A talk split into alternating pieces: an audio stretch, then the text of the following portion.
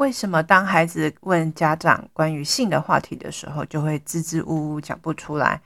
然后男生在讨论一些性的话题的时候，女生在旁边听了就会觉得很尴尬、不舒服呢？这些反应都很正常哦，不用担心。其实有很多的成年人对于讨论性依旧是感到非常的不自在，即便是跟自己的枕边人、跟自己的伴侣一样，会觉得不舒服。欢迎收听卡卡老师性教育，我是卡卡老师，这是一个性教育的频道，提供零到一百岁的正确性知识，提升女性的情欲跟性自主权，有情感的交流才有好的性生活，懂性欲更能享受性生活。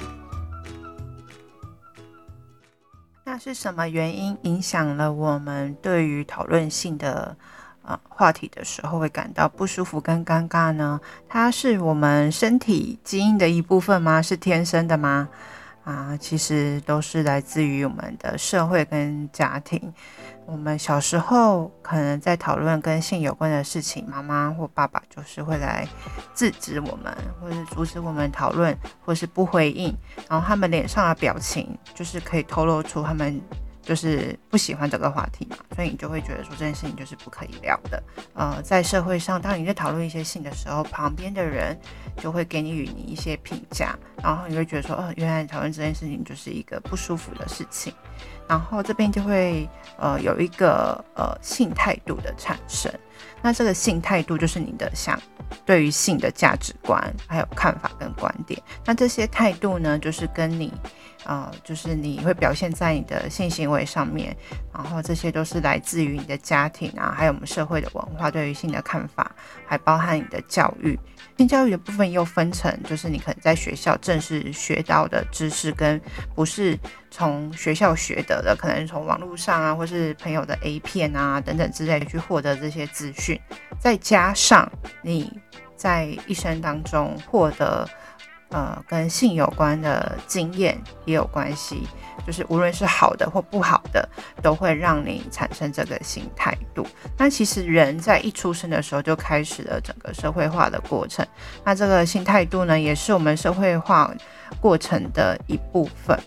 那大部分其实我们的性态度的形成，主要都是后天因素，来自于家庭、学校跟社会这三个层面。家庭呢，就是我们的家长的部分。如果说爸爸妈妈都是常常是讨论到性的时候都是尴尬的，那你就自己自然而然就会知道说这是个不可以聊的事情。然后再就是学校方面，可能老师啊，或是同侪啊，或者青春期的时候，你的朋友们都会以性。做玩笑的话，那你就会自然而然就会觉得说啊，性这件事情就是一个开玩笑的事情，然后是很私底下的事情，不可以哦在正式的场合好好的聊。然后再来就是社会层面，可能是宗教啊，我们的同侪的团体啊，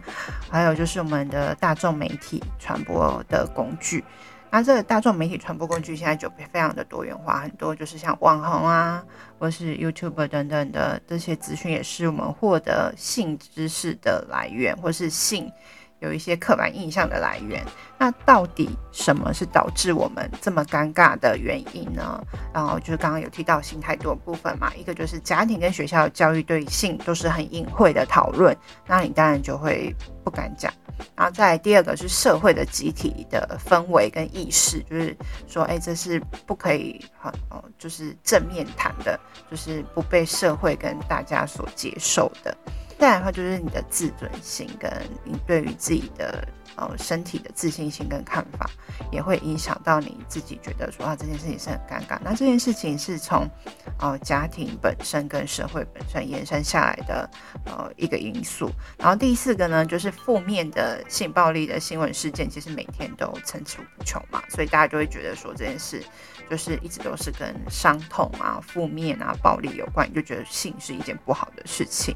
然后再来就是我们在很多的。呃，媒体啊，广告啊，电视、电影，甚至现在的 YouTube 上面很多的资讯都是来自，都有一些性暗示的资讯，那有好有坏的。然后大家都是用隐晦的方式去聊的时候，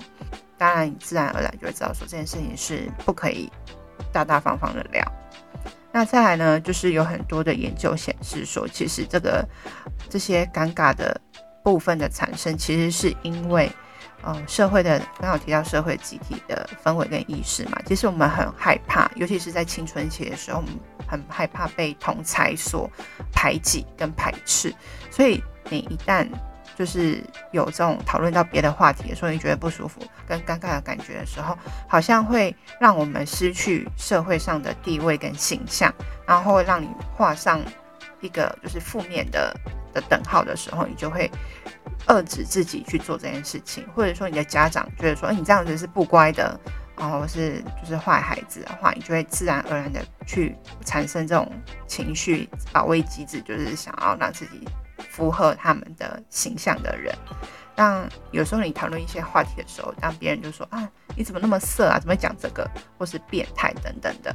导这些的评论跟话语都会导致你会不敢讲。或是不敢去讨论，别人会觉得说这件事情是很奇怪的，所以你就没办法好好的去聊这件事情了。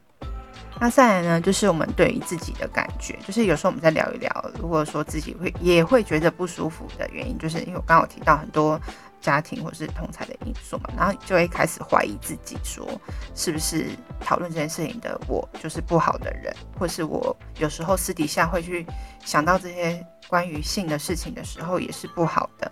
然后就会怀疑自己，然后自己就会比较没对自己没有自信，会觉得内疚或羞耻。这些内疚跟羞耻呢，就会影响到你自己的自尊心本身的自尊心，还有对于你自己身体的呃意向。身体的意向就是 body image，就是说你对你自己身体的看法。当你觉得自己呃否定你自己的身体的看法的时候，特别是在性的方面，例如说你的。女生的话，可能就是你的乳房啊、胸部、外阴部啊等等之类的。那男生可能就是阴茎嘛，就是很多媒体都会，或是很多网红都会想讲说要够长、够久等等之类的，都会影响到你自己对自己身体性器官要有的样子或者是表现。那这边的话，就会当你自己对自己越来越没有自信的时候，你就会很在意别人的眼光，然后你就会越来越尴尬去讨论这件事情。当你越尴尬的时候，当你发生问题的时候，你就会越不敢去求救。像呃很多早期农业社会的阿嬷们，他们就是生了很多小孩嘛，然后后来就是子宫脱垂啊，或者说他们有一些子宫颈癌的疾病，但是他们不敢就医，因为他觉得说他的呃外阴部、他的性器官是不应该给他的丈夫以外的人看，所以他们就延后了就医，然后也也羞于去讲这方面的事情。所以就会导致他们的就是没办法及时的看医生，然后身体就坏掉了，然后就可能就因为这样子而过世。所以其实性的话题，如果说没办法用健康的方式去聊的话，也是会导致健康的影响。再来的话，就是性别上的态度。也会有点不一样哦。像男生的话，在国小五六年级或国中的时候，很爱就是彼此分享一些 A 片啊，然后或是开一些性行为的玩笑啊，性器官的玩笑。可是女生就比较不太会，因为女生常常在我们的社会里面，毕竟还有一些性别的刻板印象，所以女生是比较被动的，男生是主动的。然后对于性欲的部分，也是觉得说，哎，男生本来就比较好色。这样子的刻板印象，或是男生就是欲望比较强，然后因为男生的阴茎也是外露的嘛，所以大家就觉得说他的性表现本来就是一个很明显、很自然的事情，可是女生就是比较不会，所以女生在讨论到这些话题的时候，也很容易感到尴尬，她会觉得很不舒服，所以他们也会表现出更高的焦虑感。那只要焦虑感一提升，其实他的自尊跟对自己身体的自信心就会跟着一起降低。所以在别人很多男生在讨论一些性的时候，他会觉得尴尬跟不舒服，也是因为这样子，因为他们害怕被男性所评断为她是一个怎么样的女生哦，例如说她是一个好色的女生啊，她是个怎么样淫荡的女生等等，这他怎么会去讨论这样的事情？他是不是想要喉咙感啊之类的？就会有一些那种很负面的。恐惧来自于这个男性眼光的评断，再来的话就是延伸，尤其是我们华人的社会里面，就是其实蛮重男轻女的，男尊女卑，在这个社会上还是有很多人有这样子的看法，就是女生应该要就是有三从四德，要比较被动、矜持啊等等之类的。然后，而且我们的呃，台湾的家长也是在那一代的教育底下产生的嘛，就觉得孩子就是要有好家教啊，好品性啊，然后乖孩子的人是不会有性欲望，也不会有性需求的，然后甚至觉得说任何的事情就是就是秉持一个原则，就是家丑不可外扬，会包装成好像每个人都要有一个形象，所以。当你有这个欲望的时候，人家会觉得说你这样是不正常的，然后甚至会被禁止。而其实人每个人都有欲望跟需求，都会有呃想要享受性的那个自己，并不是说哦你现在是小孩子就不会有性啊，就不会有欲望，就不会有需求，然后也不能自慰等等之类的。我觉得。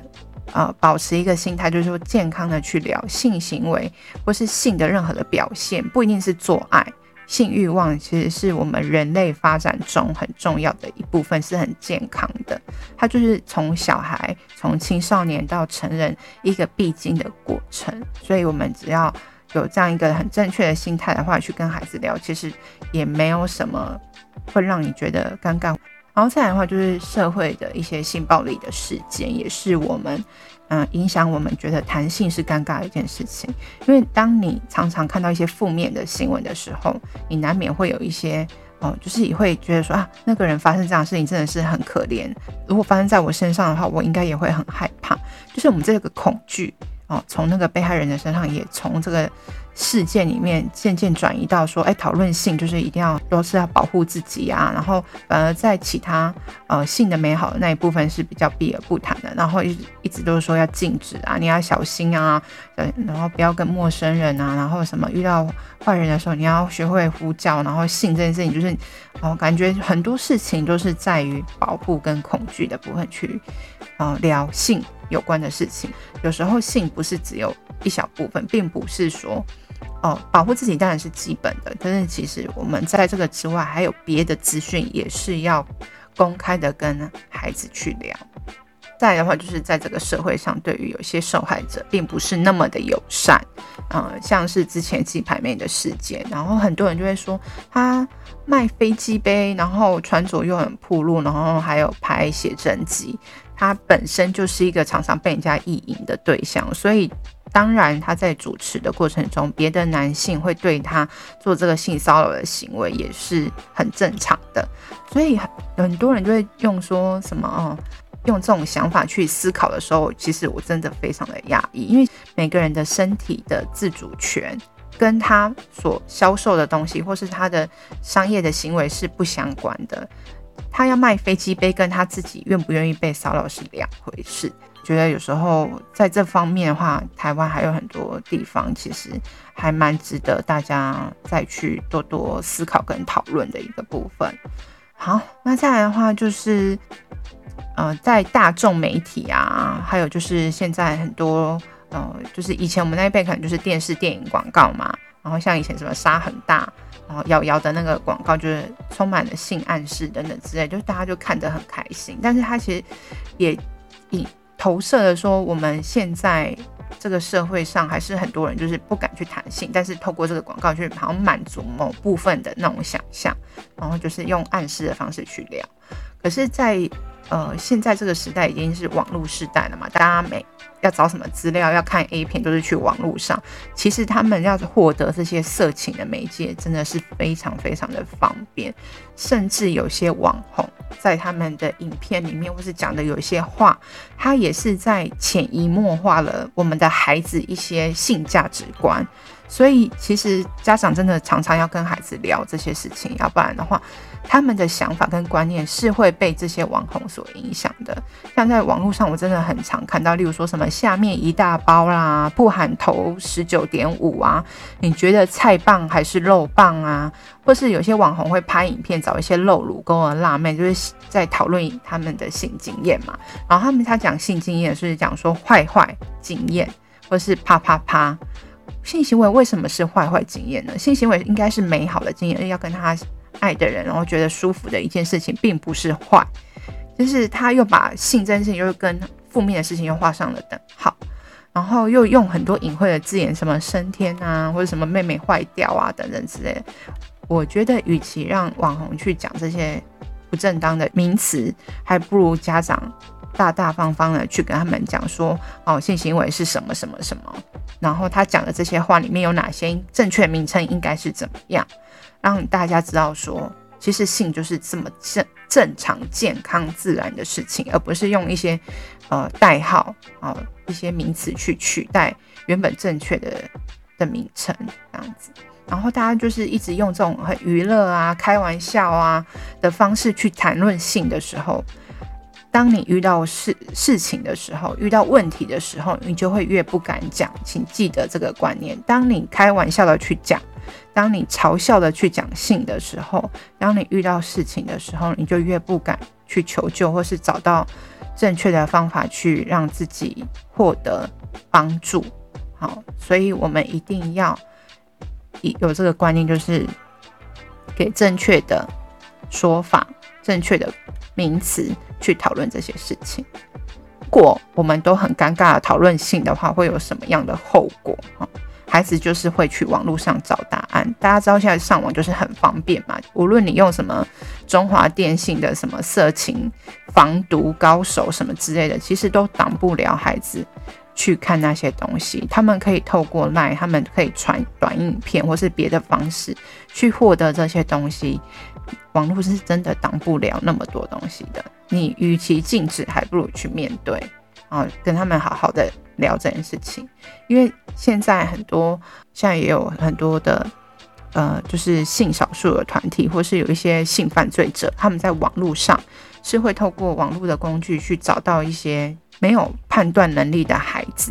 他们可能青少年或青少女都有可能用一些猥亵的影片啊，或是用经济或金钱的方式去引诱孩子，或是满足孩子的某部分想要了解的事情，然后去交换，然后导致他们做出一些哦无法判断的行为。就是例如说，提供一些裸照啊等等之类的，很多人就说，哦，这是因为他家长没有好好的带小孩啊，陪伴小孩，这可能是一部分。然后另外一个部分就是，我们台湾就是对于性教育是很少在在讨论这个部分。我们如果很少去讨论正确的跟性的知识，他就不会对这件事情好奇了。他已经知道这是怎么回事了嘛，他就不会想要透过这个网络的管道跟一个陌生人。去求助，或是去取得他想要获得求知的欲望的这个部分。所以说，如果我们能够正面的去聊，那在虚拟世界这些网络色情，它就会减少犯罪的机会。最后呢，想要跟大家讲。呃，尴尬的性讨论不是你的问题，是一个整个社会跟家庭长期以来所形成的一个文化跟氛围。所以说，我们要去看克服这个尴尬的过程是呃蛮个人挑战的一个过程啊。所以说，首先呢，就是你要先去理解说，你以前有讨论到，或是家长或是朋友里面曾经讲过哪些跟性。哦，比较负面的话，你可能要把它记录下来，想说那时候他为什么会这样讲，然后这些是不是影响到你，也会觉得说这些信都是很负面的事情。然后另外，我刚刚也有提到说，可能是一些负面的新闻的事件啊，你也可以去把这些新闻事件写下来，然后去思考说，如果这件事情发生了，我可以怎么做？如果是用性教育的方式去教孩子的话，怎么样会更好？最重要的一件事情就是说，你要为你自己的性。跟性行为负责任，你可以承认、感受、维持自己的性的欲望跟想法。哦，其实我觉得家长自己也是有欲望跟性的，呃，就是也是有性欲跟情欲的，并不是说有了孩子之后，爸爸妈妈就是一个家长而已。身为一个男性或女性，你还是有原本自己的一个欲望。所以你还是要去探索你自己，而不是只有，呃，身为一个爸爸妈妈而已。就是你自己也要去认识你自己，然后了解你自己的性态度之后，对于性的感受，你以后接下来的人生，你可以更能够去享受跟性的所有的一切，你会更开心、更自在、更舒服，也能够更享受性，也会更健康。